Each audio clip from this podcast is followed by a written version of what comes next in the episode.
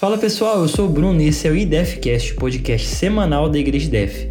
Uma família de famílias é a nossa igreja, então fica ligado que o conteúdo hoje tá demais.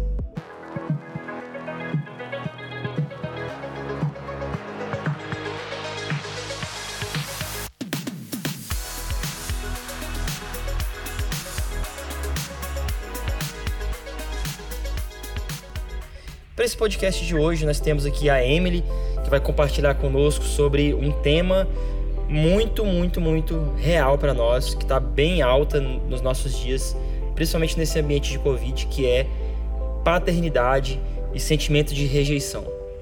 Então, a Emily já vai dar o seu oi aí e a gente já começa esse tema de hoje.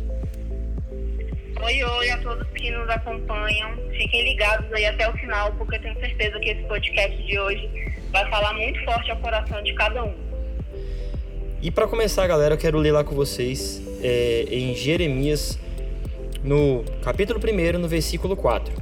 Diz assim: O Senhor me disse: Eu já o conhecia antes de você ser formado no ventre de sua mãe. Antes do seu nascimento, eu já havia separado e escolhido você para ser o profeta, o meu profeta às nações. Respondeu então Jeremias: ah, soberano Senhor, eu não sou capaz de falar, não passo de uma criança. E Deus respondeu para ele: Não diga que você é muito jovem, respondeu o Senhor. Porque você irá aonde eu enviar e falará tudo aquilo que eu mandar. Se você ler um pouco lá para frente, o pastor compartilhou com a gente isso também, Emily. Como que Jeremias era? Jeremias era um cara é, que até pela fama aí ele é conhecido como profeta chorão, né? Tem até um livro que se chama Lamentações de Jeremias, né? É, ele era um cara mais sensível, era um cara mais emotivo, né? E isso trouxe essa fama para ele. Não sei se é uma fama válida ou não, mas Jeremias tem o chamado de Deus e ele não se sente capaz pelo sentimento de rejeição que ele carregava. Como é que você tem visto tudo isso, Emily? Esse sentimento? É, contextualiza a gente na sua experiência de psicóloga. Então, Bruno, eu acredito que a rejeição é um dos maiores problemas da nossa sociedade, se não o maior. Muita gente diz que o mal do século é a depressão, é a ansiedade, mas são quadros aí que têm algum nível de rejeição, né, para chegar a esse ponto.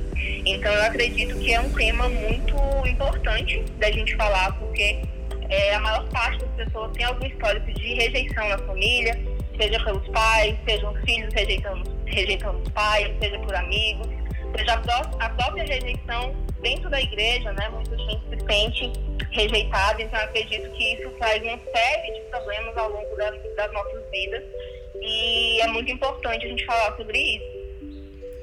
E assim, o que é que você percebe que é uma das raízes dessa falta de de a pessoa se sentir completa? É, pode ser assim um dos elementos chaves para que a pessoa se sinta desse jeito. Acredito, a rejeição nada mais é do que a, o oposto da aceitação, né? Então, quando a gente começa a colocar as nossas expectativas em outros, é, passar a vida tentando atender essas expectativas né, das pessoas, chega um momento em que a gente se sente rejeitado, porque o ser humano ele é imperfeito. E a gente esquece disso muitas vezes, né? E o ser humano vai nos decepcionar, nós vamos decepcionar outras pessoas sempre, porque a gente erra, porque nós somos humanos, somos falhos. Então, no momento em que a gente coloca outra pessoa, seja um pai, seja um filho, seja um pastor, seja um amigo, como sendo o centro das nossas vidas, a gente se sente rejeitado, sim. Porque na Bíblia fala, né, que a gente tem que amar a Deus acima de todas as coisas. E muitas vezes a gente coloca pessoas nesse patamar. Então isso leva muitas vezes à rejeição é, hoje eu trabalho muito com adultos, mas é, é muito comum enxergar nos adultos de hoje a rejeição que vem de uma criança ferida, que é o que a gente fala, né? De, de traumas e de rejeições do passado, da infância, que não são tratados e acabam vindo para a vida adulta e leva a muitos complexos mesmo, assim, de não acreditar no seu potencial, de não conseguir se valorizar, a baixa autoestima. Então eu acredito que comece muito lá na infância e que se isso não é tratado, vai trazendo uma série de outros transtornos ao longo da vida adulta. É muito interessante isso, Emily, porque assim, o contexto de Jeremias não era muito diferente do nosso. Jeremias é levantado num contexto onde Judá, que era o povo onde ele é, exercia o seu, a sua tarefa, o seu ministério, ele estava no contexto de prostituição, idolatria, guerras, divisões políticas e, e sociais. Então, assim, o contexto que ele é levantado para ser uma voz de Deus era o mesmo do nosso hoje. Hoje o mundo está em crise. Então nós vemos hoje crises como no Afeganistão, por exemplo, uma crise humanitária seríssima, gravíssima. Pessoas fugindo da, é, da sua origem ali porque está em guerra. Nós vemos aí a, aquela imposição das redes sociais por você ser perfeito, né? aquela beleza das mídias, né? E isso começa a gerar um sentimento de rejeição muito forte. Acaba que a nossa, é, a, o nosso valor é medido pela forma como as pessoas que nem conhecem a gente nos medem. E isso é muito sério, porque a, a gente começa a nos valorar em, de acordo com o que a sociedade fala para nós, mas não é de fato as pessoas que realmente conhecem os nossos valores que estão nos dando valor. A gente está dando valor a vozes de pessoas que nem conhecem a gente. E isso é muito sério, porque a gente começa a construir uma cultura baseada em uma, uma valorização superficial, entendeu? Fica esse questionamento aí. E aí a rejeição vem através disso também. Jeremias ele estava num, num, ambiente de crise e ele é levantado para ser uma voz de Deus naquele lugar. Mas como ele é, talvez enfrentava esses desafios todo dia ali, quando Deus chama o cara, a primeira coisa que ele fala é: Ah, eu não sou capaz. Ah, eu não dou conta. Então, quantas vezes Deus já nos chamou para fazer algo e a gente a nossa primeira resposta para Deus é: eu não sou capaz, por conta do contexto que a gente está envolvido. E eu acredito muito nisso, Bruno, de que a gente não precisa é, tentar ser aceito por todos, né? Nem Jesus foi aceito por todos. Então se torna muito sofrida passar a vida tentando agradar a todo mundo, atender às expectativas de outros. É até um questionamento que eu sempre faço nos meus atendimentos, é de que por que, que você faz o que você faz? Né? Quando a gente para para refletir, qual voz a gente ouve? Porque muitas vezes a nossa vida se torna uma construção de outras vidas, né? a gente vai interiorizando vozes e, e dicas e conselhos e expectativas que as pessoas colocam e a gente vai seguindo o, a vida no automático, sem refletir. Eu, eu, realmente quero isso, eu realmente sou isso, eu faço o que eu faço porque eu quero, eu tenho uma motivação minha, ou eu estou apenas atendendo a expectativa dos meus pais, ou eu estou apenas tentando ser aceito num grupo de amigos.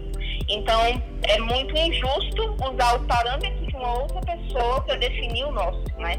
É, é muito importante porque essa rejeição costuma começar primeiro na gente. A gente não se aceita e por isso a gente precisa que alguém nos diga, né, o que fazer, como fazer. Alguém precisa me dizer que eu sou capaz.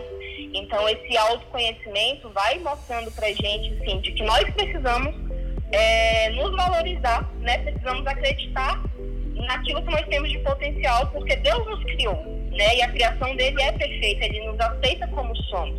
Quando a gente tem essa convicção, essa rejeição ela passa a, a não existir mais, porque as coisas que os outros dizem a nosso respeito passam a não definir mais quem nós somos, porque a gente tem a visão de Cristo a nosso respeito.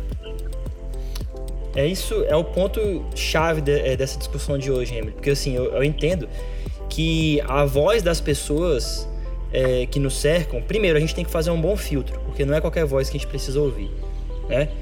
E o segundo é, essa voz ela tem que ser uma voz crítica para te fazer crescer, para você olhar e falar, tá, eu já sei quem eu sou, mas o que essa pessoa está me falando? Ela está me, me, trazendo uma visão crítica para que eu cresça ou ela está tá me trazendo uma visão só para me paralisar? Porque pessoas feridas ferem pessoas, certo? Se você escuta a voz de uma pessoa que é ferida, Talvez ela não tá nem querendo, ela não tem nem como objetivo principal te ferir. Mas por ela ser uma pessoa que é, é rejeitada, que ela carrega esse sentimento de rejeição, automaticamente aquilo que ela transmite também é rejeição. E aí você começa a ouvir essas vozes e talvez você nem se considere uma pessoa rejeitada, talvez você nem carrega essa rejeição com você. Mas por você começar a ouvir vozes erradas, você começa a trazer isso para sua realidade e você vira uma pessoa que carrega sentimentos de rejeição.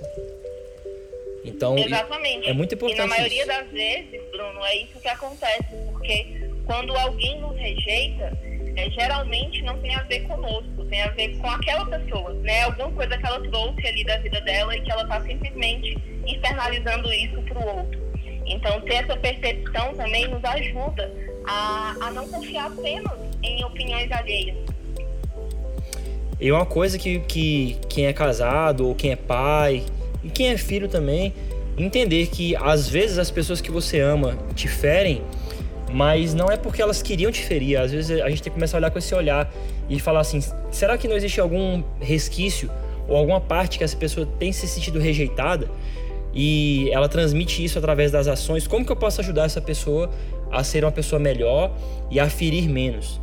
Como que eu posso ajudar essa pessoa a ser menos ferida para que ela fira menos? Então, olha uma, história interessante. Jeremias, em, é, no livro de Jeremias, no, no capítulo 20, no versículo 14, olha o que ele fala: Maldito seja o dia em que eu nasci. Nunca se diga que o dia em que a minha mãe deu a luz a mim foi um dia abençoado. Olha como é que o cara. É, como que o cara se enxergava, entendeu? Era assim que ele se enxergava. Ele se enxergava como uma pessoa que o dia do nascimento dele não deveria ser celebrado. Tem muitas pessoas que olham para o passado delas e elas carregam o, o passado para o presente e levam ele para o futuro. E esse sentimento de rejeição vai paralisando essa pessoa no presente e impedindo que ela viva o futuro que Deus deu para ela, porque ela não consegue enxergar que Deus tem hoje uma nova história para entregar para essa pessoa. Sim, e esse passado, a gente fala muito de aceitação e muita gente confunde com, a, com acomodação, né? Aceitar não é você é, não fazer nada para mudar, não fazer nada diferente. Mas a aceitação faz com que a gente consiga enxergar a nossa história de uma forma mais positiva. Então, talvez a sua história não tenha sido a melhor das histórias, muita coisa difícil tenha acontecido, mas eu tenho certeza que a gente precisou viver tudo isso para chegar onde a gente está hoje. Muita coisa viveremos ainda para chegar em tudo que a gente ainda tem que alcançar. Então é olhar para essa história com mais carinho, entender o propósito de Deus em tudo aquilo que foi permitido que a gente vivesse. Exatamente, eu entendo que as nossas mazelas ou as chagas, as cicatrizes que ficaram no nosso corpo, elas são essenciais para nos tornarmos pessoas mais fortes, pessoas mais bem-sucedidas, porque não tem como você alcançar o sucesso na sua vida se antes você não enfrentar os fracassos. Então, assim, o fracasso, ele não é um impedimento do sucesso. Ele é uma etapa para que você chegue nele. Então, assim, eu entendo muito, eu tenho entendido muito sobre isso, Emily. Ontem eu fiz 32 anos e é, a minha história, eu tive altos e baixos e eu tenho entendido cada vez mais que é, a melhor fase da minha vida não foi a, a fase que eu vivi anteriormente, é agora. Por quê? Porque hoje eu tô melhorado, cada dia eu melhoro em algo, sabe? Então, assim, a minha fase melhorada é agora. E isso é fruto de um pensamento que não carrega rejeição. Entendeu? Porque, primeira coisa que o pastor ensinou pra gente no domingo, que uma pessoa que quer ser curada desse sentimento de rejeição, ela precisa descobrir o propósito dela. Por que, que ela nasceu? Por que, que ela existe? Porque imagina, Jeremias fala que maldito seja o dia que ele nasceu. Aí Deus chega para ele e fala assim: Ei, Jeremias, não é assim que você tem que enxergar as coisas. Eu quero te levantar como uma voz. Deus dá um propósito para essa pessoa, ele dá um sentido. Pessoas sem sentido na vida, primeira coisa, ele vai colar com gente sem sentido. E a segunda coisa, ele vai sempre é, ter vazios na vida dele que coisas ou pessoas ou vozes erradas vão preencher. Isso é fato. Né? Porque quando nós estamos vazios, é, facilmente nós somos preenchidos de coisas erradas de coisas que não deveriam estar no lugar. Então eu tenho algumas lições aqui para tirar, mas eu quero que a Emily aí dê é, um panorama geral, Emily, de como que você poderia indicar a gente para a gente vencer esse sentimento de, de, rejeição, como que você tem visto é, uma forma de ajudar as pessoas a passarem por esses sentimentos e começar a viver uma vida nova. Bruno, eu acredito que o primeiro ponto é a gente começar a filtrar justamente o que você falou, as vozes que a gente ouve, né? Porque no mundo nós temos pessoas boas, nós temos pessoas ruins, e eu acredito que são muitas vozes falando a todo momento. A gente precisa filtrar aquilo que vai nos acrescentar, aquilo que vai nos empurrar para frente e não nos puxar para o buraco. Porque esse é um ponto essencial. Tem pessoas que estão ali para nos ajudar a nos enxergar assim como Deus nos enxerga mas tem pessoas que contribuem para que a gente tenha uma visão distorcida de quem nós somos. Então, acho que o primeiro ponto é começar a avaliar as amizades, as pessoas que a gente tem dado ouvido. Será que a gente tem recorrido a amigos, a família, antes de buscar a Deus? porque apenas Deus é perfeito, apenas Ele não erra naquilo que Ele nos diz. As pessoas são humanos, né? Elas podem errar, elas podem nos dizer para fazer algo e se algo não dá certo, mas quando a gente coloca a nossa confiança e nos preenchemos do amor de Deus, porque esse vazio que você falou, ele é muito real. Muita gente carrega vazios de falta de afeto na infância, de situações traumáticas que aconteceram, e talvez esse vazio não venha a ser preenchido humanamente. Mas quando nós nos preenchemos com o amor de Deus, nós carregamos a marca de filho. E essa marca faz com que a gente comece a se aceitar, comece a entender que Ele nos aceita como nós somos. E como a Bíblia diz, né, e você leu aí no início também, Deus escreveu cada um dos nossos dias, então Ele sabe quem nós somos, Ele sabe quais são as nossas falhas, porque a gente precisa se rejeitar se Ele nos aceita. Então eu acho que isso é muito forte para a gente repensar. Será que eu tenho guardado mágoa? Será que eu tenho falta de perdão? A quem eu preciso perdoar? A quem eu preciso pedir perdão? Que tem feito a minha vida paralisar, que tem feito eu me sentir desvalorizado? Porque essa pessoa talvez não vai saber que um dia eu te feriu. Mas a partir do momento que a gente libera esse perdão, a gente libera a vida da pessoa e libera a nossa, né, para poder romper. Então, acredito que o primeiro passo seria esse, de é, se permitir filtrar as vozes que a gente tem ouvido. E agora vamos para a lição do dia.